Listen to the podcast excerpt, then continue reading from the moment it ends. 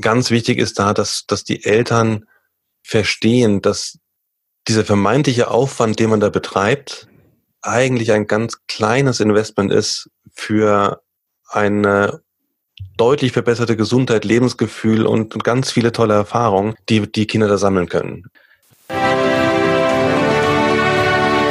Die Sportfamilie. Dein Podcast zu hörenswerten Themen aus der Welt des Sports. Meine Sportfamilienleitung geht heute in die alte Heimat, nämlich in den Großraum München und ich begrüße Nils Kowalczyk bei mir. Nils, alles klar bei dir?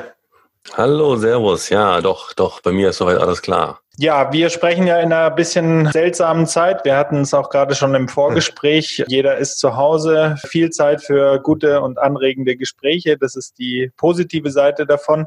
Vielleicht bevor wir starten und ich so ein bisschen auf das Thema eingehe, vielleicht kannst du dich mal ganz kurz ähm, vorstellen, wer du bist, was du machst. Ähm, ja, leg mal los. Ja, klar, gerne. Also genau, Nils Kowalczyk hast ja schon gesagt, selber früher Leistungssportler gewesen, war mal eine Zeit lang Hockey-Nationaltorwart, Bundesliga-Torwart, da auch so ein paar Titel geholt. Dies ist schon ein bisschen her, mittlerweile die Zeit, dem Sport aber immer noch verbunden geblieben.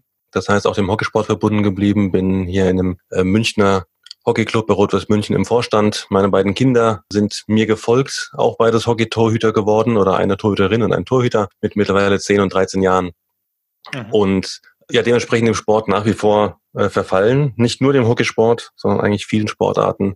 Auch wenn das im Moment, wie du schon sagst, bei der ganzen Corona-Geschichte etwas schwierig ist, leider mit dem Sport. Ja, und wir wollten heute über ein ganz spannendes Thema sprechen. Deswegen mhm. habe ich mich auch schon sehr auf das Gespräch mit dir gefreut. Und zwar geht's um verschiedene Perspektiven auf den Sport, vielleicht auch aus der Vogelperspektive ein Stück weit, aber auch aus der Elternperspektive. Es geht nämlich auch bei dir viel darum, dass du Eltern hilfst und berätst und vielleicht auch die Kinder den Kindern damit indirekt hilfst, natürlich den passenden Sport zu finden. Mhm. Du hast ja eine Seite aufgebaut, die ich ganz, ganz toll finde und auch auf jeden Fall weiterempfehlen möchte. Vielleicht magst du da selber mal zwei, drei mhm. Sätze zu sagen, um was es bei der Seite geht, wo man dich da finden kann und dann steigen wir auch direkt ähm, ein ins Thema, würde ich vorschlagen. Ja, gerne, genau. Ja, die Seite heißt Tinongo, ist ein, ein vielleicht ein Name, wo man zweimal nachfragt, A, wie schreibt man den und B, wo kommt er her? Komme ich gerne noch zu. Also Tinongo heißt sie. Und die Idee dahinter ist es, dass ich gemerkt habe, wie viele verschiedene Sportarten, äh, Sportarten es gibt, wie wenig Sportarten die meisten Leute kennen und dass damit eigentlich leider dann viele Kinder darunter leiden, weil sie ja, Erlebnisse dadurch haben, die ihnen den Sport kaputt machen. Das war so ein bisschen bei uns auch im Verein. Also es gab, es gab so zwei Schlüsselerlebnisse, warum ich Tinongo aufgebaut habe. Das eine, das war das zweite Erlebnis, ähm, denn das erste komme ich gleich dazu, das kam aber erst später wieder in den Sinn. Das zweite Erlebnis war, dass meine Tochter vor gut drei Jahren mal in der Schule irgendwie ausgemacht hat mit den Lehrern, damals war es noch in der vierten Klasse, Grundschule, dass vom Verein zwei Trainer kommen können und einen Tag lang den vierten Klassen Hockey vorstellen können. So eine mhm. typische Initiative für, für uns als Hockeyverein immer ganz nett in der Hoffnung, dass vielleicht mal zwei, drei damit auch zum Hockey kommen und nicht immer zu den äh, einem der Big Five Sportarten gehen, sondern eben auch mal zu uns. Und für die Schule immer ganz nett, weil sie auch mal was anderes zeigen können. Jetzt war es bei uns so, wir wohnen ein bisschen außerhalb von München, deswegen war so die Hoffnung, dass wirklich viele kommen würden zum Hockey nicht groß. Aber ja, meine Tochter hatte Spaß dabei, das zu organisieren, also habe ich sie machen lassen. Und ja, zwei Tage oder drei Tage nach dem Tag, als die Trainer dort waren, wurde ich plötzlich bei uns im Supermarkt angesprochen. Und zwar mit den Worten, hast du das mit dem Hockey verbrochen? Wo ich schon kurz zusammenzuckte und sagte, wahrscheinlich, ich weiß zwar nicht genau was, aber wenn es hier im Ort um Hockey geht, war es wahrscheinlich ist, weil ich glaube, sonst spielt ja keiner. Und ja, es kam raus, diese Mutter sagte zu mir, ja, ja, meine Tochter war auch dabei, ist mit dem Hockey da und die will jetzt unbedingt Hockey spielen. Und das ist doch, ist doch super. Ja, aber ist denn Hockey nicht total gefährlich? Ah, ja, ja nee, mhm. es geht eigentlich so. Ne? Also es ist äh, jetzt nicht so gefährlich, wie es vielleicht so aussieht, weil die meisten, also oder alle Regeln sind darauf ausgelegt, den Gegner nicht zu gefährden und der meiste Kontakt ist zwischen den Schlägern. Also eigentlich nicht so gefährlich. Ja, aber doch total teuer. Und wo kann man denn überhaupt Hockey spielen? Und mhm. äh, wie aufwendig ist das denn? Es waren tausend Fragen, weil sie Hockey halt nicht kannte. Und habe ich alle beantwortet brav. Und zu Hause fiel mir dann irgendwann aber nur auf, dass ich das ehrlicherweise auch nur für Hockey beantworten kann und nicht mal für Fußball. Mhm. Ich meine, wir haben in Deutschland 80 Millionen Nationaltrainer, aber ich habe ich hab doch keine Ahnung, was kostet Fußball wirklich? Ja, und wie viel, mhm. wie viel Turniere haben die? Und, und wie oft müssen die irgendwo hin? Weiß ich nicht. Und habe dann so ein bisschen rumgesucht im Internet und habe gesehen, da gibt's auch nichts. Da, da gab's nichts, wo man wirklich mal Sportarten miteinander vergleichbar dargestellt bekommt. Ja, es gibt so ein paar äh, Portale, die mal ein paar Sportarten vorstellen, irgendwelche Zeitschriften, die dann gerne sagen, hey, das sind die Top 10 Sportarten für Kinder. Dann ist natürlich immer Fußball dabei, dann ist ähm, mal Tennis dabei, dann sind nochmal zwei, drei dabei, die gerade durch die Medien gingen und zwei, drei, die jetzt irgendwie ein Steckenpferd vom Redakteur waren. Und so sieht es so ein bisschen aus. Ja. Und sehr subjektiv. Dann gibt es noch ein paar andere Portale oder auch Krankenkassen. Es gibt Krankenkassen, die da ein bisschen breiter dran gehen, ne, aus dem Gesundheitsaspekt. Aber selbst da, da äh, wenn ich dann sehe, es war, glaube ich, die AOK und die DAK, die auch relativ viele Sportarten vorstellen, und jetzt sagt aber die eine zum Beispiel bei Karate, ja, Karate kann man anfangen ab etwa fünf Jahren. Und die andere sagt, ja, ab etwa sieben Jahren. Das sind zwei Jahre Unterschied. Ja, also ab, ab mhm. wann denn jetzt eigentlich? Das ist wieder subjektiv. Und da habe ich gesagt, das muss man ändern. Das kann ich, kann es nicht geben. Ja, dann, und das andere Erlebnis, was ich hatte, was mir dabei so einfiel, war, dass wir im, im Club einen Jungen hatten, der war auch so acht Jahre oder sowas und hat der hat vielleicht acht Wochen, neun Wochen Hockey gespielt oder so und sagte irgendwann, ja, ich äh, muss mit Hockey wieder aufhören. Mhm. Hab ich dann gefragt, was los ist, ob es irgendwie was vorgefallen ist oder ob er keinen Spaß dran hat oder müssen müssen halt einfach mal schauen, ob man was ändern kann da dran. Und dann sagt er, nee, das macht total Spaß, aber meine Eltern haben gesagt, sie schaffen es zeitlich nicht. Und das Kind war so frustriert, weil das ist ein, ein Grund, den so ein Kind in dem Alter nicht nachvollziehen kann. Ja, der, der musste jetzt Freunde zurücklassen, die er gerade kennengelernt hat, weil die Eltern sagen, wir schaffen es zeitlich nicht. Und der hat Hockey geliebt, ja, aber ich glaube, der hätte auch fast jeden anderen Sport geliebt, wenn einfach das Umfeld gestimmt hätte. Also hätten die Eltern sich vorher sinnvoller informiert und vielleicht gemerkt, Hockey schaffen wir irgendwie nicht zeitlich oder von der Logistik her und hätten vielleicht einen anderen Sport angeboten, dann hätte das Kind diesen Sport wahrscheinlich genauso geliebt. Aber so war es für den Sport komplett verloren, zumindest mal für eine Zeit lang. Das will keinen anderen Sport machen. Und das habe ich das, das kann, das, das darf nicht sein. Und ja, dann habe ich eben angefangen, habe gesagt, wir müssen die Seite aufbauen habe einen Fragebogen entwickelt äh, mit so klassischen Elternfragen, ähm, wo es eben losgeht mit, ab wie vielen Jahren kann man anfangen, was kostet so ein Sport, welche Ausrüstung brauche ich. Ist es gefährlich? Ähm, ist es gefährlich, genau, wie sind die, welche Verletzungen gibt es, wie oft kommen die vor, wie oft wird trainiert, ab wann gibt es Wettkämpfe, wie weit muss ich für so einen Wettkampf fahren überhaupt und auch so Fragen wie, ja, gibt es eine Nationalmannschaft, ist das olympisch, äh, kann man Profi werden? Das ist sicherlich nicht ausschlaggebend für die Sportart Suche, aber fürs Gesamtbild einfach passend. Und habe dann aber gesagt, diese Fragen müssen mir die Sportverbände beantworten, weil sonst ist es wieder subjektiv. Wenn ich das recherchiere, ist subjektiv. Ja, ich habe dann tatsächlich drei Tage, nachdem ich die Mutter im Supermarkt angesprochen hatte, äh, die Nongo online gestellt. Wahnsinn. Und habe die ersten Fragebögen rausgeschickt. Und an Tag Nummer vier hatte ich die erste Fragebögen äh, ausgefüllt zurück von den Sportverbänden. Weil die alle gesagt haben, das ist super, genau das brauchen wir. Das ist äh, eine Lücke und genau das brauchen wir, da müssen wir uns darstellen. Und jetzt nach drei Jahren sind mittlerweile 79 Sportarten online. Ganz viele tolle verschiedene, ja, auch Fußball dabei, Basketball, Eishockey, Schwimmen, äh, Leichtathletik, was man alles kennt, aber auch viele Exoten. Und ich glaube, da ist so eine Vielfalt dabei, die kein Mensch kennt. Und wenn ein Kind aus der Schule heimkommt und sagt, du, pass mal auf, in meiner Klasse ist einer, der spielt Floorball, das will ich auch machen. Dann sagen die meisten Eltern wahrscheinlich erstmal, was ist denn Floorball schon wieder? Mhm. Würde ich auch sagen in dem Zusammenhang. Ja. Und, und dann gehe ich jetzt auf Tinongo und gucke nach, was ist Floorball, wie viele Vereine gibt's, wo sind die Vereine, ähm, was passiert da überhaupt, was ist das für ein Sport und kann dann schauen, kann ich es als Eltern eigentlich überhaupt leisten? Weil ich glaube, das ist ein ganz, ganz wichtiger Punkt. Schaffe ich es denn als Eltern, lange und dauerhaft hinter einem Sport zu stehen. Und zwar im Sinne von, kann ich es mir finanziell leisten? Mhm. Kann ich es zeitlich leisten? Kann ich es logistisch leisten? Weil das sind eigentlich die zentralen Punkte. Es, es bringt ja nichts, wenn mein Kind einen Sport macht, an dem es unglaublich viel Spaß hat, wenn ich ihm sage, ja, du hast zwar Spaß, aber ich schaff's nicht mehr. Ja. Also das ist nicht rund. Und das ist die Idee dahinter. Ja. Ja, und Tinongo heißt das Ganze. Vielleicht noch als Abschluss eine Wortschöpfung meiner Tochter war das mal ursprünglich. Als kleines Kind hat sie zum Flamingo Tinongo gesagt. Das fand ich super süß und habe gesagt, ja fast schöner als Flamingo. Und hatte dann erstmal gesagt, das ist ja passend eigentlich hier für die Seite, weil wenn man an so eine Sportartenwahl ein bisschen anders rangeht, wird die vielleicht auch viel schöner, als sie sowieso schon ist. Und ähm, dann kam noch hinzu, habe ich dann später erst erfahren, und da hatte ich Glück, dass äh, in Simbabwe Tinongo eine Redewendung ist und die heißt da so viel wie es ist machbar. Das ist ja, ja. super. Glück gehabt. Das hätte ja auch was anderes heißen können. ja, vielen Dank für diesen Abriss. Das ist wirklich sehr, sehr spannend. Ich glaube auch, dass das einfach so eine tolle Geschichte ist, weil eben so viele gleichzeitig diese Frage haben, wo man immer so ein bisschen eine Unsicherheit spürt. Ich bin ja selber Vater von zwei Kindern und mhm. wenn man da einfach zentralisiert mal ja, offizielle Informationen bekommt ähm, und Informationen, mit denen man was anfangen kann, dann ist es spitze, denke ich, und du hast eine absolute Marktlücke entdeckt. Ich ja. würde jetzt aber gerne mal noch einen Schritt zurückgehen, bevor wir mhm. dann wieder zu, auf Tinongo kommen, und zwar zu dir nochmal deine eigen, dein eigener Weg. Ich meine, du hast es schon eingangs gesagt, du hast es bis auf die oberste Ebene gebracht deines Sports. Wie war das bei dir, wenn du uns da nochmal zurückholst in die Zeit? Also war das einfach ein, ein Zufallsvolltreffer bei dir? Weil natürlich, wenn man es äh, dann schafft an die, an die Spitze, dann kann es nicht so verkehrt gewesen sein. Und es wird dir auch Spaß gemacht haben, hoffe ich. Welche Fragen haben sich deine Eltern gestellt oder ist es äh, bei dir einfach über die Familie mitgegeben worden? Nee, tatsächlich nicht über die Familie. Ich komme ursprünglich aus Limburg, Limburg an der Lahn. Mhm. Und das war zu der Zeit eine Hockey-Hochburg.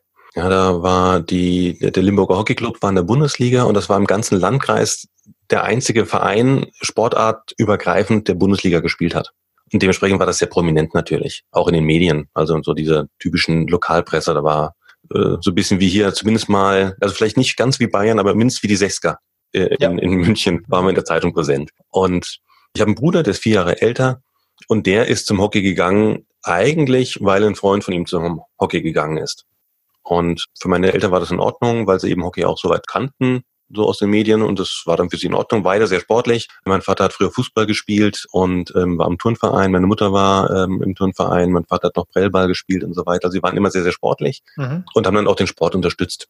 Und ja, und ich natürlich vier Jahre jünger. Wenn der große Bruder was macht, dann dackelt man da auch mal mit. Und da bin ich dementsprechend halt mitgelaufen und habe dann damit angefangen. Also es war wirklich ein Zufallstreffer, erstmal überhaupt zum Hockey zu kommen. Und das hat sich eigentlich sehr lange auch so weitergetragen, dass da viele Zufälle kamen. Also ich hatte viel Spaß beim Hockey, obwohl am Anfang, ich kann mich aus der ersten Zeit, die ersten Jahre nur dran erinnern, immer hoch verloren zu haben. Katastrophe. Mhm. Also mhm. immer zweistellig. Und trotzdem hatte ich irgendwie Spaß dabei. Ne? War eine coole Truppe und Mai, dann hat man verloren, aber irgendwie war es okay. Und man fing dann mal so an, ein bisschen durchzutauschen, dass jeder mal ins Tor durfte. Ja, weil Tor ist gerade im Hockey noch was Besonderes. Also ich glaube, Tor ist immer so was Besonderes, wo man gerne auch mal reingeht und viele auch gerne wieder rausgehen aus dem Tor. Mhm. Aber auch im Fußball probieren es alle mal aus. Und beim Hockey hat man natürlich noch eine ganz besondere Ausrüstung an. Ja, als Feldspieler habe ich einen Schläger und, und die Schienbeinschoner und als Torwart habe ich plötzlich dann diese Schienen und Kicker und einen Helm und Handschuhe und einen Brustschutz, also schon was Besonderes. Wollte jeder machen. Und ich war bei uns in der Mannschaft der Letzte, der das ausprobieren konnte ne, oder durfte. Und dann war ich als letzter da drin und der Rest war schon drin und dann wollte keiner mehr und dann stand ich im Tor. Also so bin ich ins Tor gekommen, weil irgendwie keiner mehr rein wollte. Gott sei Dank aus heutiger Sicht, weil ich glaube, dass ich im Tor auch deutlich talentierter war als draußen. Ja, so gehen und, große Karrieren los, Nils. Ja, genau. Ja, aber ich glaube, das ist auch der zentrale Punkt. Also ich bin fest davon überzeugt, dass dieser klassische Ansatz, den ja ganz viele so aus dieser, diesem Bereich der um, Sportwissenschaft sagen, wenn ihr einen Sport aussucht, guckt danach, welche Talente haben denn eure Kinder? Ja, wo sind die denn gut? Das ist für mich eigentlich der falsche Ansatz, weil das ist ja. der Ansatz zu sagen, wie mache ich denn ein, ein Kind oder ein, ein Menschen in einer Sportart besonders gut? Dafür ist es wichtig. Aber der viel zentralere Punkt ist doch, hat ein Kind Spaß in irgendeiner Sportart? Das mag ja mit Erfolg leichter sein, aber wie gesagt, die ersten Jahre habe ich nur verloren, aber ich hatte Riesenspaß. Und ich glaube, weil ich so viel Spaß hatte, bin ich auch so erfolgreich geworden, weil ich dadurch gerne hingegangen bin und gerne auch eine, eine Einheit mehr gemacht habe und gerne nicht mit Freunden weggegangen bin. Und deswegen bin ich so gut geworden. Wäre ich da hingezwungen worden, weil ich talentiert gewesen wäre, aber hätte gar keine richtige Lust drauf gehabt, dann wäre es ein Zwang und das hätte oder wäre niemals so gut geworden, glaube ich. Der Ansatz mit Tinongo ist ja auch, dass du eine gewisse Objektivität in das ganze Thema reinbekommst. Du hast ja selber jetzt von deinem eigenen Weg eigentlich die zwei Klassiker genannt, also mhm. wie man sonst zu Sportarten gekommen ist, sage ich mal, in oder wie man immer noch oft zu Sportarten kommt als Kind, nämlich der große Bruder hat mal ein bisschen was gemacht, also äh, wollte ich mhm. auch und der Sportclub war in der Nähe und der macht XY, den Sport XY, mhm. meistens Fußball. Glaubst genau. du denn, äh, bevor wir da jetzt ähm, näher drauf eingehen, noch ähm, auf Tinongo, dass Deutschland schon reif ist für, sag ich mal, diese Objektivierung, also wo ich eigentlich auch dahinter stehe, dass man das so ein bisschen ganzheitlicher anschaut. Merkst du das auch an dem Feedback auf die Seite? Also das scheint so mhm. zu klingen, dass die, die Zeit reif ist, dass die Eltern da auch bessere Informationen haben möchten, da ein bisschen mehr drüber wissen möchten. Glaubst du, das ist so? Oder denkst du, du bist da immer noch ein Pionier und musst sozusagen warten, bis die Masse der Eltern mhm. dann deiner Idee auch folgen kann? Also ich glaube, es wandelt sich wirklich so ein bisschen. Also wir sind, glaube ich, noch nicht da angekommen. Wir sind, leben nach wie vor leider in einer unglaublichen Leistungsgesellschaft. Und das betrifft eben nicht nur den Job, sondern auch leider die Freizeit und auch das, was von Kindern erwartet wird. Aber ich glaube, es ist, ändert sich so etwas. Also auch wenn ich sehe, wie viele wirklich die Seite nutzen und, und da drauf sind und sich über Sportarten informieren. Ähm, bei mir klingelt fast wöchentlich das Handy, weil dann jemand auf der Seite ist und noch Fragen zu Sportarten hat oder, oder wo er noch Vereine findet. Also wo ich merke, die Leute suchen danach. Ja, bestimmt ja. nicht alle. Bestimmt nicht alle. Aber es ist tatsächlich ein, ein Bedarf da. Und das finde ich auch sehr angenehm, weil ich wirklich glaube, dass wir dahin müssen, dass wir sagen, Sport ist so unglaublich wichtig. Also ich habe mich ja jetzt gerade über dieses Portal noch mehr mit Sport befasst, als ich es vorher getan habe. Mhm. Und ähm, auch mit, mit ähm, gesundheitlichen Zahlen. Und ich bin ja wirklich erschrocken, wie die gesundheitlichen Zahlen, auch gerade im Bereich der Kinder, sich entwickeln. Und, und welche Zahlen das alle sind, das ist auch so ein Punkt, wo ich versuche mal ein bisschen zu kämpfen. Und ähm, da, da halte ich auch gerne mal Vorträge in Kindergärten und Schulen. Dieses Sport ist gesund, wo jeder nickt und sagt, ja klar, Sport ist gesund. Das ist ja so eine Metaebene, mhm. dass die Leute gar nicht wissen, was dahinter steht. Da, da geht's nicht um Übergewicht. Ja, das ist ja auch so ein, das ist ja auch ein Trugschluss ja, Sport hilft dabei, Übergewicht zu vermeiden oder abzubauen, aber Übergewicht, wenn es jetzt nicht krankhaft ist, hat viel, viel mehr mit Ernährung zu tun als mit Sport, ehrlicherweise. Hilft der Sport. Aber ähm, es gibt ganz andere Bereiche und die hat kein Mensch auf dem Schirm. Und, und wenn ich mir diese Zahlen anschaue, da sage ich tatsächlich, wenn ich meinen Kindern Sport nicht dauerhaft ermögliche, ist das fahrlässig. Mag hart klingen. Aber ist so. Wenn, äh, ein, ein Beispiel vielleicht. Aktuell ist es in Deutschland so, dass wir im, im Durchschnitt, oder sagen wir so, ähm, aktuell haben zwei Prozent bis vier Prozent unserer Grundschüler Depressionen. Mhm. Grundschüler. Und Depression heißt jetzt eben nicht nur mal ein bisschen traurig, sondern wirklich manisch-depressive Phasen oder wirklich Depressionen. Mhm. Zwei bis vier Prozent. Und wenn ich das mal umrechne, ich habe das mal umgerechnet, weil ich denke zwei bis vier Prozent, da sagen noch viele, na ja, hm, hm, hm. das heißt, wir haben im Moment in Deutschland in der Grundschule durchschnittlich eine Klassenstärke von 21 Kindern. Das bedeutet, bei zwei bis vier Prozent, in zwei von drei Grundschulklassen sitzt mindestens ein Kind mit Depression. Und es gibt eine Studie aus Norwegen, das ist die, die äh, Handstudie, die wurde an über 30.000 Personen durchgeführt und zwar über 13 Jahre lang, also da äh, steckt wirklich was dahinter. Und die haben herausgefunden, dass Menschen, die keinen Sport machen, etwa 44 Prozent häufiger Depressionen bekommen als diejenigen, die ein bis zwei Stunden Sport pro Woche machen. Und wenn ich das mal mir überlege, dass es natürlich keine Garantie ist, aber dass ich einfach so das, das Risiko verkleinern kann, dass mein Kind Depressionen bekommt schon in dem Alter, äh, das seinerzeit ja schreckt mich total. Ja, und dann habe ich über, über, über Krebsvorsorge noch gar nicht gesprochen, dass wir, dass mittlerweile bekannt ist, dass man über Sport das Krebsrisiko um bis zu 30 Prozent senken kann. Ich hatte selber Krebs vor zwei Jahren. Also ich mhm. weiß, wovon ich spreche. Ich habe es trotz Sport mhm. bekommen, aber ohne Sport wäre ich nicht mehr hier, haben die Ärzte gesagt. Mhm. Und das sind einfach Punkte, wo ich sage, da muss noch ganz viel Aufklärungsarbeit gemacht werden, weil es geht dabei nicht darum, dass die Kinder ein bisschen übergewichtig sind, was sie leider auch sind. Wie war das da? Also ähm, auf das Beispiel möchte ich noch kurz eingehen, wenn du, wenn du darauf antworten möchtest. Also bei deiner mhm. äh, Krebserkrankung, ich hatte das neulich auch mal gehört von Tim Lobinger mit, ich glaube, mhm. Blutkrebs, wo es war, dass ihm auch der Sport da sehr geholfen hat. Wie, mhm. wie war das bei dir? War das dann einfach diese Disziplin und diesen eisernen Willen, den du damals gebraucht hast, der dir geholfen hat? Oder die Gedanken, das wieder machen zu können? Was hat dir da genau geholfen und wie hast du es umgesetzt? Ja, das, das auch. Aber es ist tatsächlich die Fitness, die ich hatte durch den lebenslangen Sport, die hat mir mhm. wirklich das Leben gerettet. Also bei mir war es Darmkrebs und äh, da war ich deutlich zu jung auch für. Und jetzt ist es so, gerade Darmkrebs ist eigentlich eine der Krebsarten, wo erwiesen ist, dass, dass, er, dass er das Risiko, an Darmkrebs zu erkranken, deutlich sinkt, wenn man Sport treibt. Ist halt nicht immer so, ne? Also wie gesagt, kein, mhm. keine Garantie. Aber wir wissen mittlerweile, dass ich den Krebs mindestens zwei Jahre schon hatte, bevor wir ihn gefunden haben überhaupt. Und sind dann drauf gekommen durch Blutwerte und weil ich einfach äh, eigentlich ganz andere Probleme bekommen hatte. Also körperlich hatte ich keine Probleme, so dass ich dann irgendwann zum Arzt gegangen bin und wir dann auch mal alles durchgecheckt haben und dann auch die Blutwerte durchgecheckt haben. Und es war dann so ein bisschen surreal, weil die Blutwerte waren katastrophal. Also das, Eisen zum Beispiel, das Speichereisen, was der Körper immer dann braucht, wenn er neue Blutkörperchen bilden muss, das war bei mir nicht mehr nachweisbar. Das war komplett aufgebraucht. Und das Hämoglobin, also die roten Blutkörperchen, mhm. die lagen bei unter 50 Prozent.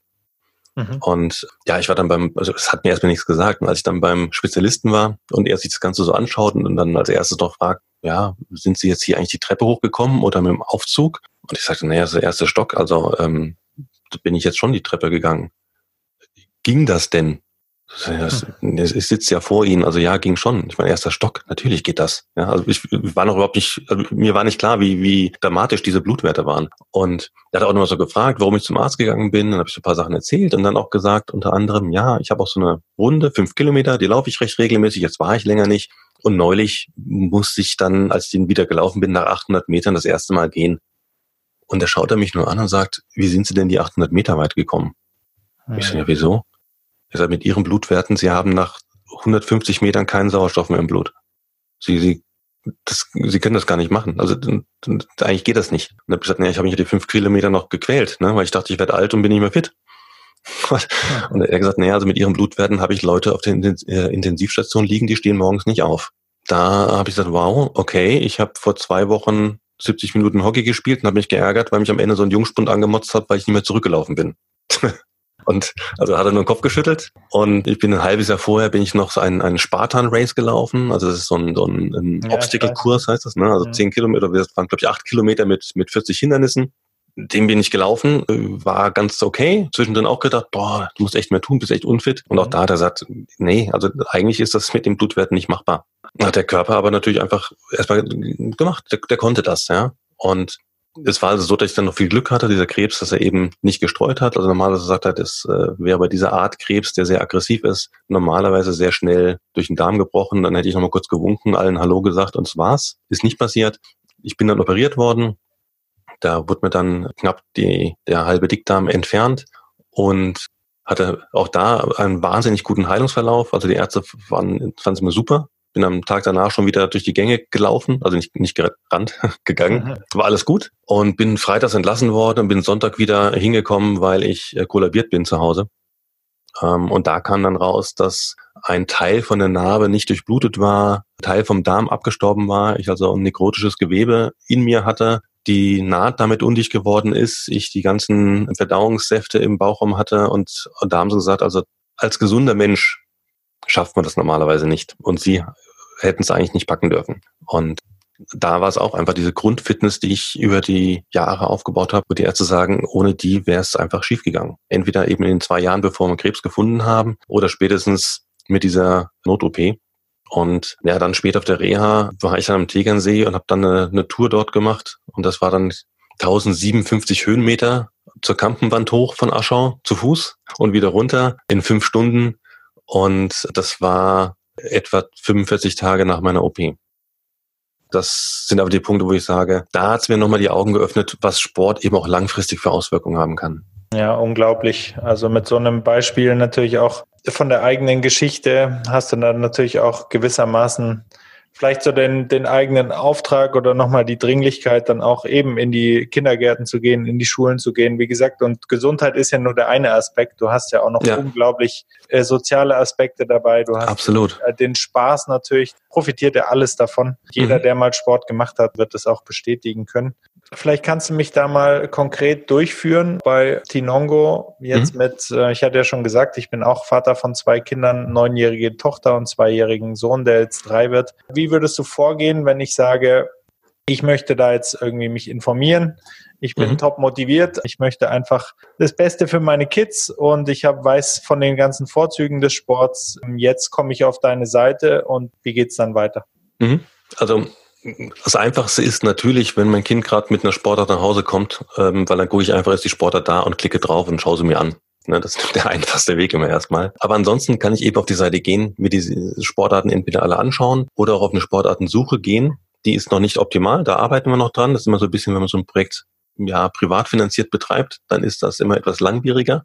Aber man kann da zum Beispiel schon mal eingrenzen, soll mein Kind jetzt einen Einzelsport oder einen Mannschaftssport machen? Ja, das ist so eine, so eine, ja, sagen wir, eine beliebte Einschränkung. Ob die sinnvoll ist, ist immer die Frage, weil letztlich, selbst wenn du einen Einzelsport machst, also es gibt viele Einzelsportarten, wo es auch Team-Events gibt und zum anderen bist du auf jeden Fall trotzdem noch in einem Verein drin, in einem Club drin, was auch wieder natürlich Interaktion mit anderen bedeutet. Also deswegen darf man auch das jetzt nicht mal irgendwie so abgrenzen. Oder man kann auch sagen, einen Sport haben, den man nur drin oder nur draußen machen kann. Oder äh, eins, und das ist eigentlich der zentrale Punkt, eigentlich eher zu sagen, wie alt ist denn mein Kind? Ja, mein ja. Kind ist acht Jahre, also gucke ich mal Sportarten, die man ab acht Jahren machen kann. Ja, dann fallen eben die raus, wie ähm, Orientierungstauchen, wo ich halt erstmal einen Tauchschein haben muss und dementsprechend vielleicht älter als 12, 13, 14 Jahre sein muss. Und dann gehe ich eben drauf, okay, welche sind ab acht Jahren geeignet und kann vielleicht auch noch sagen, was für eine Sportart soll es denn sein? Soll es ein Ballsport sein, ein Ausdauersport, ein, ein Kampfsport oder ein, soll es Präzisionssportart sein? Man kann es einschränken, muss man aber nicht. Und dann bekomme ich eben genau die angezeigt, äh, die da reinfallen und kann mir die einzeln jeweils anschauen. Und wenn ich dann drauf gehe, dann mir Eishockey zum Beispiel anschaue, dann gibt es ja noch einen kleinen Promotion-Film dazu, um so ein bisschen mal ein Gefühl dafür zu haben. Bei Eishockey brauche ich es vielleicht nicht, bei anderen brauche ich vielleicht schon. Ich habe erstmal eine Übersicht, wo ich dann sehe, ab wie vielen Jahren ist es geeignet, was für ein Typ ist es. Ja, Eishockey, Ballsport, Eissport, Wintersport, Mannschaftssport, Indoor. Was kostet das so im Jahr in etwa von bis? Die Zahlen muss man natürlich immer so ein bisschen mit Vorsicht genießen, weil es schon variiert von Verein zu Verein und man da ein bisschen auch nachfragen muss. Aber um eine grobe Übersicht zu haben, äh, ich sehe gleich auf den ersten Blick, wie viel Zeitaufwand ich in etwa pro Woche einplanen muss dafür. Ich finde die Website vom Verband und ich finde eine Vereinsübersicht. Also einmal, wenn der mhm. Sportverband eine Vereinsübersicht anbietet, ist sie verlinkt. Und auf der anderen Seite bauen wir gerade auf die Nongo auch eine Vereinsdatenbank auf, weil das der zweite Punkt eigentlich sein soll, wie man nach einer Sportart suchen kann, indem man nach Sportvereinen suchen kann. Das ist sehr aufwendig, aber da kann ich dann sagen, ich gehe auf die Vereinssuche und gebe dann zum Beispiel ein München und dann zeigt er mir alle an, alle Münchner Vereine, die sich bisher eingetragen haben. Das ist ausbaufähig. Das haben wir erst dieses Jahr angefangen ähm, aufzubauen.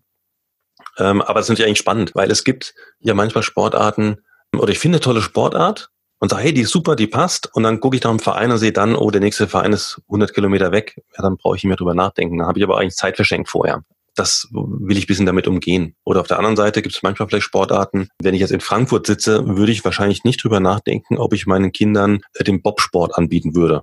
Es gibt aber in Frankfurt einen Bobsportverein.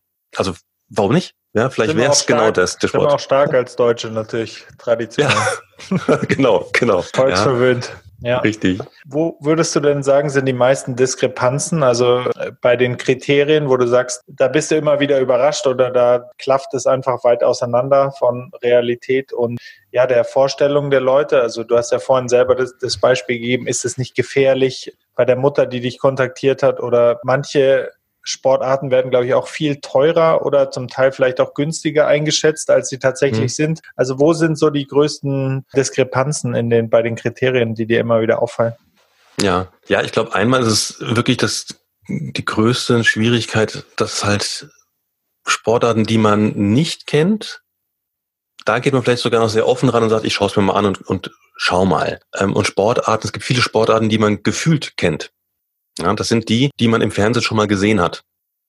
Und wenn ich jetzt zum Beispiel beim Hockey mal bleibe, dass halt die meisten Leute alle vier Jahre mal sehen bei den Olympischen Spielen, weil es dann auch sehr erfolgreich ist. Jetzt ist das aber auf einem Niveau, das ich natürlich nicht vergleichen kann mit dem, wo eigentlich Hockey stattfindet. Und dann haben vielleicht noch andere im Kopf sagen, ja, wir haben ja früher in der Schule mal Hockey gespielt. Ja, das ist aber kein Hockey, das darf man auf keinen Fall mit Hockey vergleichen. Nee, das ist aber Nahkampf. Das, genau, das haben sie im Kopf. Und jetzt sehe ich dann Olympische Spiele und sehe natürlich absolutes Top-Niveau, wo auch natürlich der Sport in Grenzbereichen betrieben wird. Das heißt, wenn dann dort mal was passiert, sieht es vielleicht auch gleich dramatisch aus. Ja, ein Ball geht hoch, wird unglücklich abgefälscht, einer kriegt einen Ab, hat eine Platzwunde. Das sieht natürlich wahnsinnig spektakulär aus und das bleibt im Kopf. Das heißt, uh, ich habe Hockey gesehen und da sind sie ja blutend vom Feld gegangen. Dass das aber vielleicht einmal im Jahr vorkommt und, und zwar verteilt über den ganzen Sportclub, dass einer vielleicht pro Jahr mal so eine Platzwunde hat, das ist bei anderen Sportarten auch der Fall. Aber ich habe halt einfach im, im Kopf, hat es eingebrannt. Und das ist dieser Punkt, wo sie sagen, oh, der ist ja gefährlich. Ja, oder Rugby. Rugby, wo alle denken, wir kennen ja Rugby. Ich hatte einen Podcast mit Vivian Bahlmann, eine sehr gute Rugby-Spielerin, die zum Beispiel auch sagt, Rugby ist für Mädchen ein total toller Sport. Und das glaube ich auch. Aber die wenigsten kämen auf die Idee, Rugby ihren Töchtern anzubieten, ja, weil man einfach eine falsche Wahrnehmung von dem Sport hat. Ich glaube, das sind die größten Diskrepanzen tatsächlich. Und beim finanziellen, ja, ist es häufig schwer einzuschätzen. Und auch da muss man sagen, auch diese, also da fällt es auch tatsächlich schwer, valide Aussagen zu treffen. Also auch auf unserer Seite hier mit den Nongo, das ist immer wirklich ein guter, man kann sich dran orientieren. Aber es ist variiert. Ja, es gibt Tennisvereine, wo dann plötzlich jede Trainerstunde nochmal extra kostet. Bei anderen teilweise nicht. Es gibt manchen Hockeyclubs, wo dann bei der, bei der, beim Beitrag alles mit drin ist. Bei anderen heißt ja, aber wenn dann irgendwelche Turnierfahrten sind, musst du das nochmal selber zahlen. Das ist also sehr schwer zu greifen. Da muss man wirklich auch bei jedem Verein jeweils nochmal nachfragen. Aber ich glaube, auf der einen Seite, was viele unterschätzen, ist die Zeit, die man investieren sollte. Machen leider auch viele nicht. Und das ist, glaube ich, tatsächlich auch das, oder in meinen Augen das größte Problem, dass viele auf der einen Seite den Sportverein auch so ein bisschen als Babysitterersatz sehen. Ja, ist ein bisschen böse gesagt, aber ich bringe mein Kind zum Sport. Super, ist es beschäftigt und ich habe wieder Freizeit. Ist ja auch mal okay. Aber der Sportverein braucht auch die Eltern, die helfen und die unterstützen. Auch die Kinder brauchen das, dass die Eltern unterstützen. Und äh, es nicht immer nur die gleichen fünf sind, die das tun. Das heißt, das wird, glaube ich, ganz gerne mal unterschätzt, dass man da auch ein bisschen Zeit investieren sollte. Und auf der anderen Seite wird aber dann wieder gesagt, boah, ist aber auch wahnsinnig teuer. Wenn ich jetzt aber mal wirklich gegenrechnen würde, wie lange mein Kind im Jahr wirklich beschäftigt ist und das mal auf Babysitter-Stunden umrechnen würde, ist das viel billiger als, als jeder Babysitter. Und ich glaube, das sind so die größten Diskrepanzen. Was mich noch sehr interessieren würde in dem Zusammenhang, Nils, ist, wie ist dein Standpunkt ja, zum Thema Spezialisierung ähm, versus breit gefächerter Sportbildung, nenne ich es jetzt einfach mal bei Kindern. Es gibt ja diese zwei Extrembeispiele, sag ich mal, oder viele Beispiele für beide Herangehensweisen. Also ich meine jetzt Roger Federer für, sag ich mal, die breit gefächerte Sportbildung und spätere Spezialisierung dann auf Tennis versus Tiger Woods, wo ja fast jeder die Geschichte kennt, wo einfach da schon wahnsinnig früh gedrillt wird, nie was anderes machen durfte und konnte. Wie siehst du das Ganze? Wann macht das Sinn? Es gibt ja diese 10.000 Stunden Regel. Zum Teil gibt es ja auch viele Debatten drüber. Wie ist da, da dein Standpunkt zu dem Thema? Ja, also ich finde, wir brauchen auf jeden Fall immer erst eine Grundlagenausbildung. Also es, mein, mein Tipp ist auch immer, als allererstes geht zum, zum äh, Kinderturnen oder Mutterkindturnen, Elternkindturnen, je nachdem, wie es genannt wird. Das hat ja nichts damit zu tun, dass sie damit vorbereitet werden, um dann später Gerätturnen machen zu können, Bodenturner zu werden, sondern Kinderturnen, da geht es ja wirklich darum, erstmal Körpergefühl zu entwickeln, Spaß an der Bewegung zu haben, ähm, sich teilweise auch ein bisschen abnabeln zu können von den Eltern, ja, Verantwortung zu übernehmen und sich selber zu erleben. Das ist da wahnsinnig wichtig. Und das, finde ich, sollte eigentlich jeder möglichst machen. Und mhm. danach, klar, muss ich, danach muss ich natürlich schauen, wenn ich in einen Sportverein gehe, da bleibt es ja natürlich auch nicht ganz aus, dass eine gewisse Spezialisierung dann stattfindet. Zum Glück ist es den meisten Vereinen mittlerweile aber auch klar, dass man eigentlich diese, diese wirkliche reine Sport Fokussierung auf diesen einen Sport erst nach und nach mehr bringen sollte. Also gerade am Anfang, wenn man anfängt und vielleicht so mit, mit fünf, sechs, sieben Jahren irgendeinen Sport anfängt, ähm, sollte sehr viel sehr spielerisch sein. Ja, also bei uns im Verein wird dann auch zum Beispiel häufig werden da Spiele gemacht. Ja, dann wird, wird da zwischendrin Fangen gespielt. Ja, da sollte Eltern auch nicht blöd gucken, wenn ich zum Hockey gehe und die spielen plötzlich Fangen. Das ist völlig in Ordnung. Ja, dann gibt's einfach Spiele. Wer hat Angst vorm rosa Elefanten, heißt das ja mittlerweile, und ähm, Ochs vom Berg und was auch immer. Das wird alles gerne gemacht.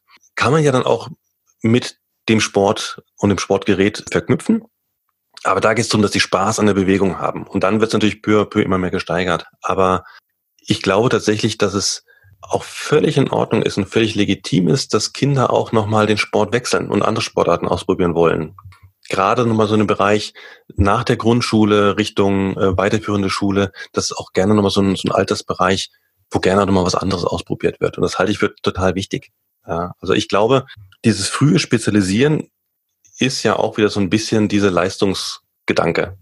Ja, also je früher ich anfange, umso besser werde ich. Das ist ja so ein bisschen die, die, die Idee auch teilweise dahinter, die ich verstehe, die ich als auch, ich muss ja ehrlicherweise sagen, als Vereinsvorstand in gewisser Weise auch nachvollziehen kann. Natürlich, wenn wir Titel haben wollen irgendwann, auch im Jugendbereich, muss ich auch natürlich viel Hockey machen und kann nicht nur andere Sachen spielen. Aber das muss miteinander Hand in Hand wachsen. Und wenn ich da mal sehe, wie viele Sportler auch teilweise sich erst später mal wirklich spezialisiert haben, dann trotzdem sehr, sehr gut geworden sind, glaube ich nach wie vor, dass einfach der Spaß an einem Sport viel, viel wichtiger ist. Und das ist auch eine, eine Erfahrung, die ich selber gemacht habe, weil ja, ich war Nationalmannschaft.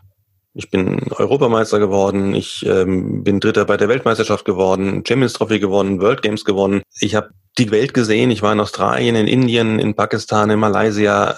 Also toll. Hätte ich, hätte ich niemals gesehen und diese ganzen Titel nie errungen, wäre ich nicht in die Nationalmannschaft gekommen. Ganz klar. Das war aber auch ein wahnsinniger Druck da. Ne? Da, da wird sehr hart verlangt, was man, was man äh, dort, dort bringen muss, was man leisten muss, oder man fliegt raus. Und wenn ich mal vergleiche im Erwachsenenbereich, wo hatte ich vielleicht den, den, den meisten Spaß und das leichteste Hockey, dann war das tatsächlich in der Oberliga in Limburg, in der zweiten Mannschaft. Weil natürlich so diese Kosten-Nutzen-Rechnung von, was muss ich investieren und wie viel Spaß habe ich, auf dem Level ganz anders ist. Also sollte man sich auch immer die Frage stellen, muss denn eigentlich mein Kind einen Sport leistungsmäßig betreiben? Muss es da wirklich hinkommen? Also ich weiß nicht, ob das das wirkliche Ziel sein soll. Also wenn ein Kind das von sich aus dann möchte und das dann auch macht, ist es völlig in Ordnung. Aber ich glaube, das muss immer, wenn dann das Ziel vom Kind sein und niemals ein Ziel, was die Eltern vorgelebt und vorerlebt haben. Ja, ich kann da nur aus eigener äh, Erfahrung dir das voll unterstreichen, was du gesagt hast, weil bei mir war es eben der Tennissport, wo ich auch sehr, sehr gut wurde dann und dann irgendwann aber auch den, da können aber meine Eltern jetzt gar nichts dafür, sondern den Spaß hm. verloren habe, weil es einfach zu ernst wurde und ich einfach jetzt auch spät in der Rückschau merke, dass es vielleicht gar nicht so mein Ding war, dass ich einfach nicht äh, dafür geboren war, Leute permanent besiegen zu wollen. Vielleicht wäre für mich eher ein Mannschaftssport besser gewesen. Wenn ich jetzt schaue, wie viel mir wieder Tennis Spaß macht, das ist, steht im Vordergrund und ähm, ja. dann kommt auch irgendwann die Leistung. Da bin ich felsenfest von überzeugt und da bin ich auch nicht dagegen. Aber ich glaube, das ist genau richtig zusammengefasst von dir. Ja, ja also ähm, ich, ich, ich stelle da ganz gerne die Eltern manchmal die Fragen und frage, wenn es eben darum geht, ob man da immer der Beste sein muss. Ne? Weil natürlich weiß ich auch, wenn man gewinnt, ist es leichter Spaß zu haben, als wenn man verliert. Das ist, glaube ich, relativ menschlich. Aber wie oft war man denn schon mal mit Freunden beim Bowling, beim Kegeln, beim Dartspielen oder bei blöden Gesellschaftsspielen? Und wie viel Spaß hatte man da, obwohl man nicht ja. der Beste war? Ich glaube, das sollte man sich ein Stück weit bewahren und ich glaube, das geht aber auch, also Leistungen und, sag ich mal, dieser ganzheitliche Blick, das muss nicht auseinandergehen, sondern das kann man durchaus kombinieren. Ja, absolut, absolut. Und da könnten auch die Schulen viel mehr machen und damit das unterstützen, ja. ehrlicherweise.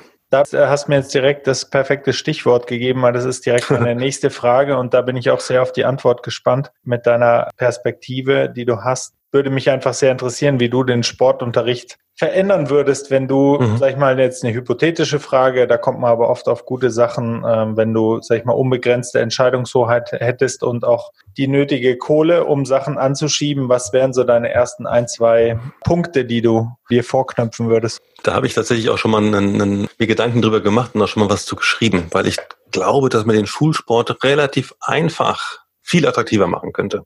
Mhm. Und man muss allerdings umdenken. Ja, also ich bin auf der einen Seite der Meinung, wir brauchen mehr Vielfalt, weil ich, ich sage mal so ein bisschen boshaft, es gibt diesen klassischen Schulsport-Fünfkampf.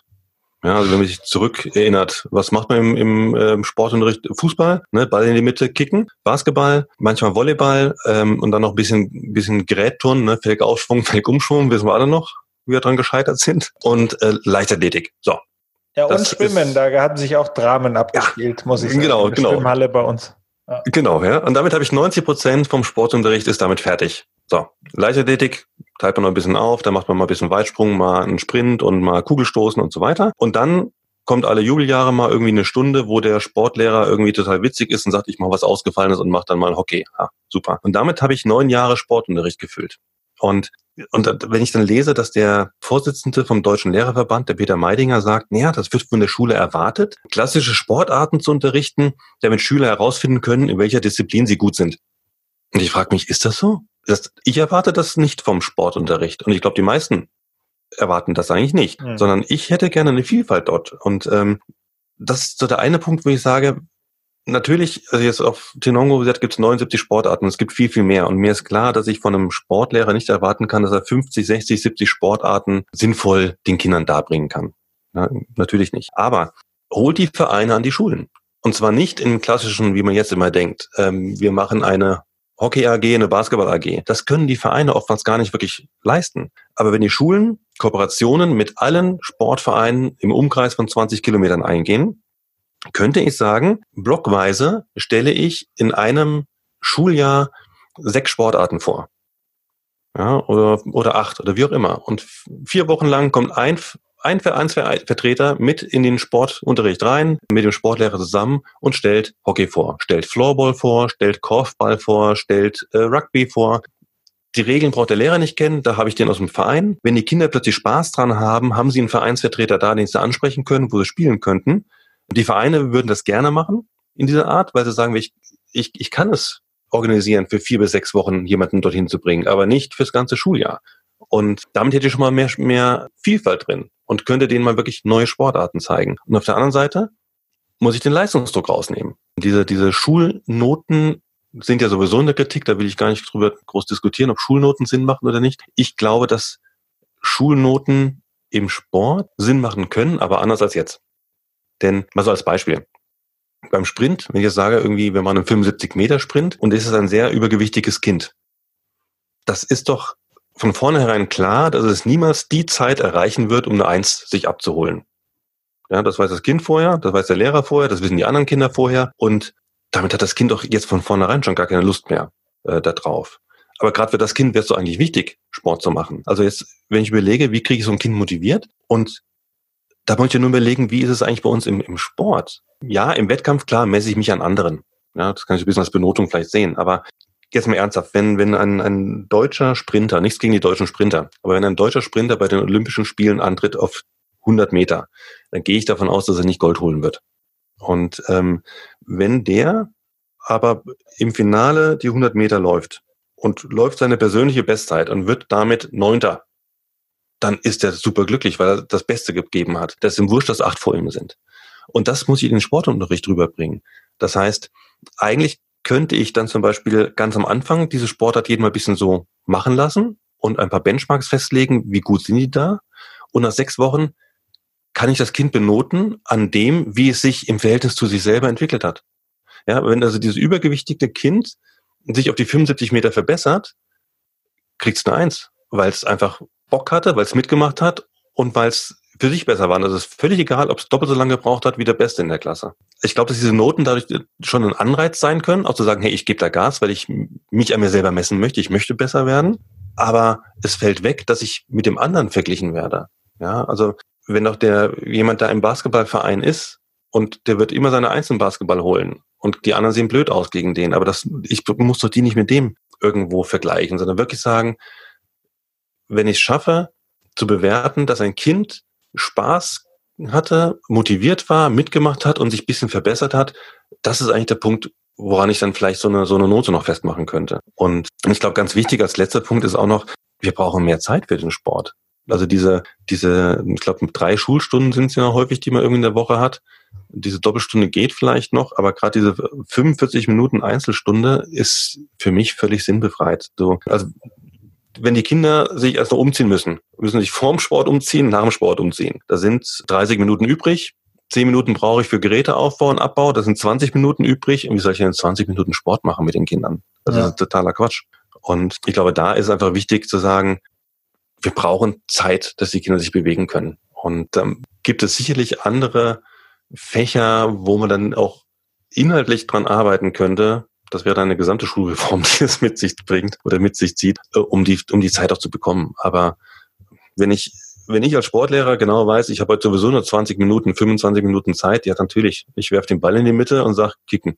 Ja, du hattest diese 79 Sportarten sind es, glaube ich, aktuell bei Tinongo äh, genannt mhm. schon. Von den Sportarten, du hast ja, sag ich mal, die klassischen großen Sportarten genannt, äh, die äh, die meisten Leute oder fast alle Leute kennen. Dann natürlich was wie Hockey, was du selber äh, auf höchstem Niveau gespielt hast, kennen, glaube ich, auch noch zumindest viele Leute, ja, oder können damit ein bisschen was anfangen. Da gibt es wahrscheinlich so eine Klassifizierung in die, die Top 5 oder wie du es genannt hast. Dann gibt es so einen großen, sag ich mal, äh, mittleren Bereich, wo auch noch die meisten Leute was mit anfangen können. Dann bist du aber sehr am Puls der Zeit, denke ich, mit Tinongo, mhm. mit den mit neuen Sportarten. Gibt es denn da was, wo du sagst, das sind so Hidden Champions oder Sportarten, die dir jetzt die die dir selber neu waren, wo du aber begeistert bist. Vielleicht kannst du mal so ein, ein zwei, drei Sportarten geben, die man vielleicht noch nicht, oder Beispiele von Sportarten mhm. geben, die man noch nicht so präsent hat.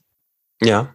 Ja, da gibt es tatsächlich, also es gibt immer wieder Dinge, wo ich auch überrascht bin, äh, was es für Sportarten gibt und was da dahinter steht. Und eine, was ich wirklich toll finde zum Beispiel, ist Korfball. Also nicht Korbball, sondern Korfball. Ähm, ist ähnlich wie Korbball, also es ist äh, verwandt mit Basketball und auch mit Korbball und ist auch ein Spiel, das jetzt erst am Anfang, ich glaube, jetzt Anfang des 20. Jahrhunderts aus den Holland, äh, aus den Niederlanden kommt. Ja, deswegen Korf heißt Korb, holländisch für Korb, äh, mhm. dementsprechend Korfball. Und was ich da so toll finde, ist, das ist die einzige Sportart, die es gibt, meines Wissens zumindest, wo in den Regeln klar festgehalten ist, jede Mannschaft muss aus vier männlichen und vier weiblichen Spielern bestehen.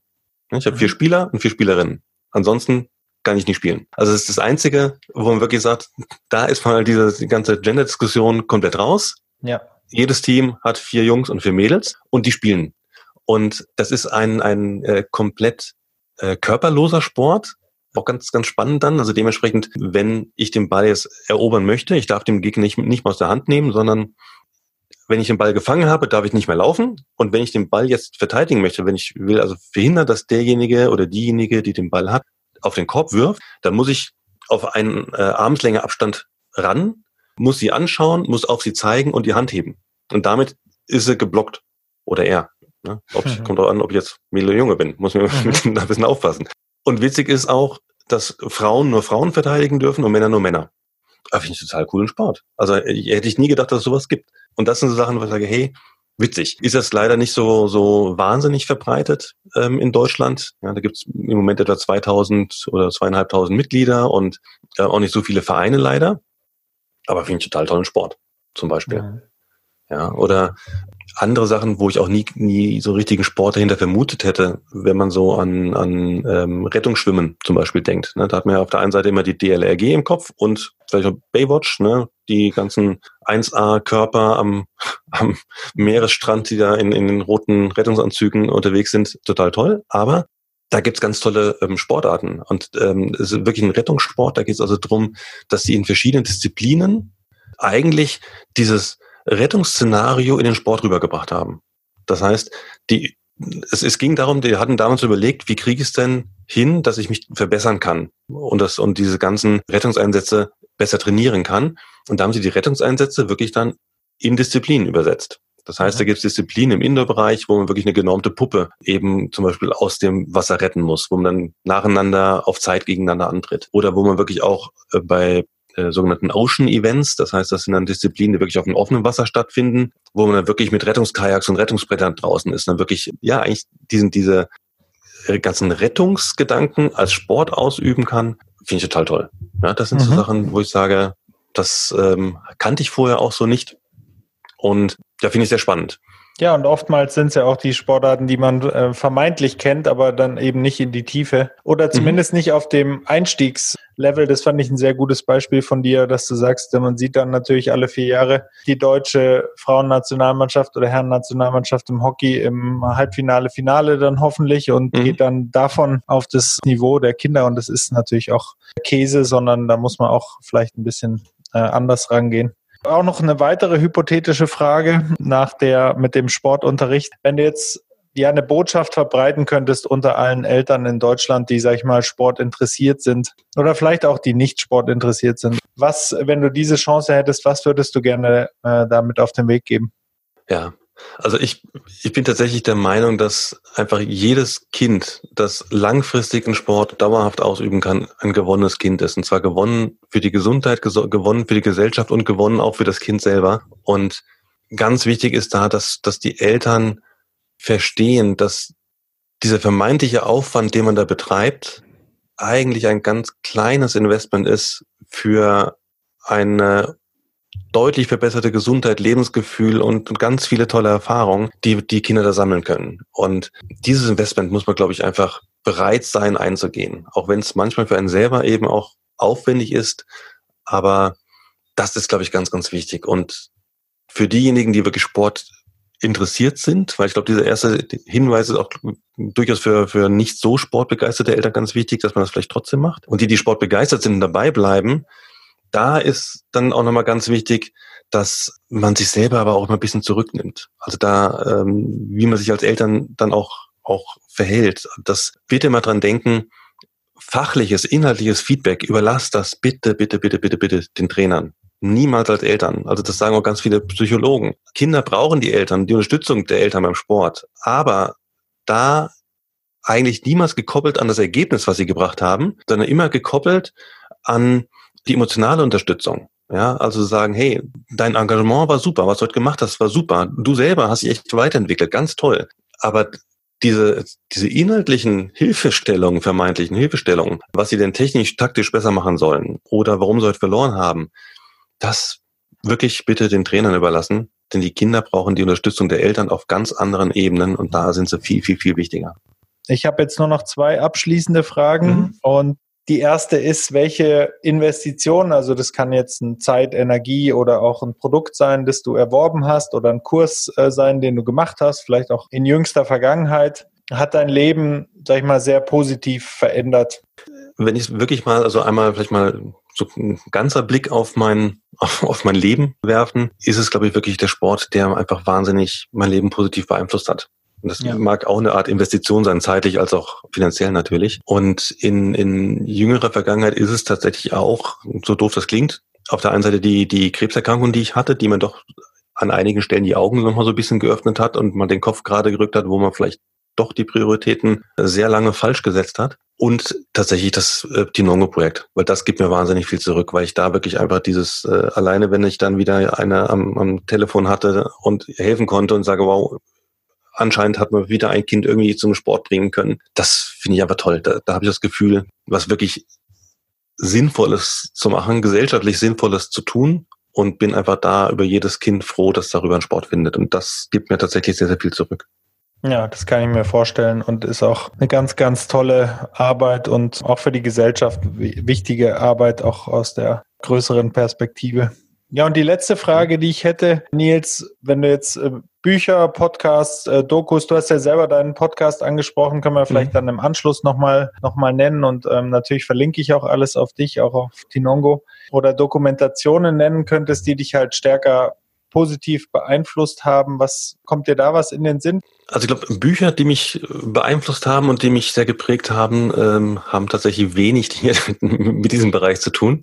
Aber äh, ein Buch hat mich da doch auch sehr gepackt, was vielleicht ein bisschen auch in diese sportlichen Bereiche geht, ähm, weil ja doch gerade der Leistungssport auch in die Bereiche geht, wo es darum geht, Grenzen zu verschieben. Und das ist das Buch In eisige Höhen von John Krakauer, der ja damals äh, bei diesem Ende der 90er, Mitte der 90er Jahre bei der Expedition äh, auf Mount Everest dabei war als Journalist, als wahnsinnig viel schiefgegangen ist und sehr viele Leute gestorben sind da oben. Und das Buch ist sehr, sehr packend, ähm, auch so ein bisschen zu verstehen, warum macht man sowas überhaupt? Ja, warum, was man natürlich als Sportler so ein bisschen nachvollziehen kann, ne, weil man natürlich immer versucht, auch da ja vorne dabei zu sein. Aber das war sehr, sehr packend. Das fand ich sehr, sehr mhm. ähm, gut. Was ich ansonsten, was mich persönlich wirklich beeinflusst hat, und das geht auch ein bisschen so in diesem Bereich Sport, ist in der, in der Kindheit schon tatsächlich die Olympischen Spiele.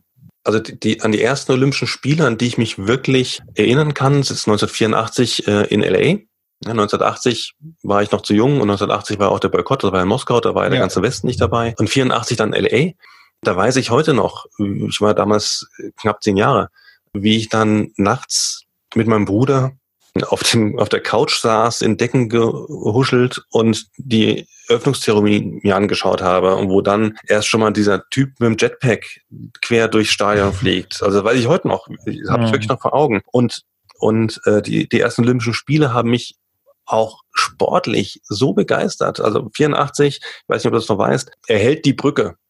Das kennen manche vielleicht noch. Pasquale Passarelli, Ringer für Deutschland. Und im Finale äh, hat er gebrochene Nase und es ist kurz vor Schluss, was heißt kurz vor Schluss, noch, noch fast zwei Minuten, anderthalb Minuten noch. Er führt nach Punkten und ist in einer aussichtslosen Situation, wo ganz klar ist, er, er unterliegt gleich mit Schultersieg und er hält anderthalb Minuten lang diese Brücke. Das, ich habe die Bilder heute noch vor Augen. Ja, oder und, und 88, 88 Soul, Greg Louganis äh, beim, beim Wasserspringen, der hatte schon, hatte schon 84 mehrfache Goldmedaillen geholt und 88 vom 3-Meter-Brett beim, ich weiß nicht, beim vorletzten oder drittletzten Sprung, oder beim vorletzten Sprung war es, glaube ich. Er führt und er springt und macht eine Rückwärtssalto und knallt mit dem Hinterkopf auf das Brett. Platzwunde wird genäht und alles und steht danach für den letzten Sprung wieder oben und holt Gold. Das, das sind die Momente, das ist heute noch Gänsehaut für mich. Mhm. Und ich glaube, das, was, was man auch wirklich mitgeben kann, ist diese, diese Sporterlebnisse, das sind die olympischen Momente, die es leider immer weniger gibt, weil das auch immer kommerzieller wird, aber die haben mich, haben mich geprägt. Und was ich heute total gerne schaue, neben Olympischen Spielen und äh, was auch meine Kinder lieben, tatsächlich eine Sendung auf Vox, die äh, jetzt auch wieder länger nicht kam, ich hoffe, die kommt bald wieder, ist Ewige Helden. Das ist ja das, wo ehemalige Sportler, berühmte Sportler dann noch mal gegeneinander antreten in ganz unterschiedlichen Wettkämpfen, ganz witzigen Wettkämpfen, aber eben auch jeder immer mal ein bisschen Einblick in seine sportliche Karriere und die Misserfolge. Das finde ich halt auch ganz spannend, dass man eben auch mal sieht, und das ist auch so der Gedanke bei meinem Podcast bisschen gewesen, die, die wir da kennen als die Großen, die waren nicht immer da oben. Die haben auf der einen Seite mal ganz klein angefangen, haben auch ganz viele Rückschläge gehabt. Und ähm, als sie angefangen haben, haben die auch nicht dran gedacht, die meisten da mal irgendwo ganz oben zu stehen. Und das finde ich ganz tolle Formate. Ja, und dass Deutschland mehr ist als nur Fußball, das kommt ja da auch äh, mhm. bei Ewige Helden raus und auch bei den äh, Olympischen Spielen, wo ich mich zurückversetzt fühle an meine Kindheit, wo man dann äh, wirklich bis zum 50 Kilometer gehen, sich alles reinzieht, ja. was es gibt, einfach genau. Mit äh, sechs, sieben Stunden TV-Zeit dabei ist und danach noch in den Park geht, um alles nachzuspielen. Also bei mhm. mir war es 88 die ersten Olympischen Spiele, wo ich so richtig dabei war, 84 war ich fünf, da war ich noch ein Tick zu klein. Ja. Äh, aber 88 ging es dann voll los und wirklich von A bis Z äh, voll begeistert dabei. Ja, Nils, es hat äh, wahnsinnig viel Spaß gemacht. Vielleicht machen wir irgendwann ja, noch mal eine, eine, zweite Runde und äh, dann sehr kann gerne. ich noch meine restlichen Fragen loswerden. Aber jetzt möchte ich mich sehr herzlich bedanken bei dir für das tolle Gespräch. Ich hatte auch viel Spaß. Auch vielen Dank dafür. Und genau Eigenwerbung, genau, wer Lust hat, die Podcasts von Tinongo gibt's auch überall auf Spotify, auf iTunes und wo auch immer. Einfach nach Tinongo gucken. Da geht's eben drum, da erzählen Sportler wirklich mehr so, wie sie überhaupt zum Sport gekommen sind. Teilweise ganz spannend. Matthias Steiner ist dabei, äh, Julius Brink dabei. Sehr, sehr spannend, dass Julius Brink eigentlich überhaupt nicht äh, die Voraussetzungen hat, um Beachvolleyballer zu werden, hat er erzählt. Sehr spannend. Also es macht wirklich viel Spaß. Mir zumindest. Ja, und ist auch ein toller Ansatz von dem Podcast. Und ich werde natürlich auch alles verlinken. Und vielen Dank für deine wichtige Arbeit und dass du dir die Zeit genommen hast, Nils. Sehr, sehr gerne. Hat viel Spaß gemacht. Sportfamilie. Dein Podcast zu hörenswerten Themen aus der Welt des Sports.